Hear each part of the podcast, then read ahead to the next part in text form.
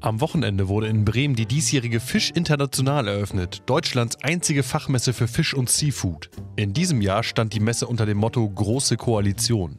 Der Renner Kabinettsfische. Unter anderem wurden präsentiert Olaf Scholle, Manuela Hering, Katharina Walhey, Angela Makrele, Hubertus Heilbutt und Horst Seelachs.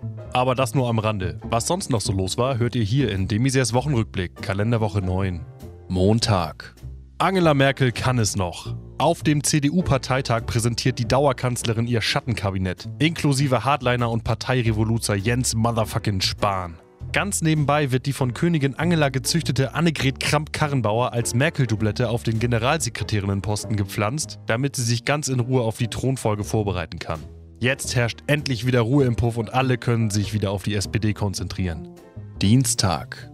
Oder auf Diesel. Das oberste Verwaltungsgericht hat entschieden, Fahrverbote für Dieselfahrzeuge sind grundsätzlich zulässig. Die AfD ist empört und stänkert auf Twitter, ich bin stolzer Dieselfahrer, Flagge zeigen für den Diesel.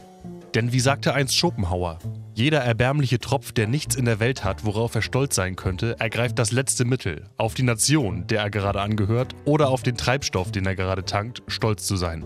Mittwoch. Nach Schleswig-Holstein sichert sich nun auch Hamburg einen zusätzlichen Feiertag. Am 31. Oktober bleiben Arbeitnehmer künftig zu Hause, um einen der wichtigsten Tage des protestantischen Glaubens zu feiern, den Weltspartag. Daran, dass die Banken an Feiertagen ebenfalls geschlossen haben, hat in der Hamburger Bürgerschaft natürlich keiner gedacht. Ja, ja, SPD, von wegen Arbeiterpartei.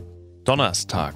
Das deutsche Regierungsnetz wurde gehackt. Vermutlich von der russischen Hackergruppe Snake, hinter der möglicherweise der russische Geheimdienst steckt. Bemerkt wurde der Cyberangriff nur, weil ein Agent fahrlässigerweise vergessen hat, im Inkognito-Modus zu surfen. Fraglich ist noch, welche Informationen die Hacker abgreifen konnten. Bisher wurde nur der Google-Suchverlauf aus dem Verteidigungsministerium geleakt. Hier die Auszüge. Erstens, wo liegt Mali? Zweitens, G36 günstige Alternativen. Drittens, U-Boot reparieren Tutorial. Und viertens, Militärputsch Erfahrungsberichte.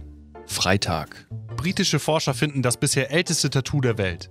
Auf dem Oberarm einer 5200 Jahre alten ägyptischen Mumie entdeckten die Anthropologen Farbspuren, die nach näheren Untersuchungen als Abbild eines Stieres und einer Ziege identifiziert werden konnten. Die Mumie sagte dazu, damals waren Tiermotive nun mal total hip. Heute bereue ich natürlich die Entscheidung, aber vielleicht lasse ich mir ein Cover-up mit chinesischen Schriftzeichen stechen. Die gab es ja damals leider noch nicht. Und das war's auch schon wieder. Ich lege jetzt die Füße hoch und warte gespannt auf das Ergebnis der SPD-Mitgliederbefragung. Wochenlang wurde diskutiert, intrigiert, getrickst, geschimpft, gespickt und gemeckert. Am Sonntag kommt endlich die Antwort der SPD auf die alles entscheidende Frage. Was passiert mit dem Rumpelkeller des Willy Brandt-Hauses? Baut man eine Man Cave für den Seehammer Kreis inklusive Billardtisch und Minibar oder wird es doch eher eine Crackhöhle für den linken Flügel? Demisier bleibt dran und meldet sich dann nächste Woche wieder.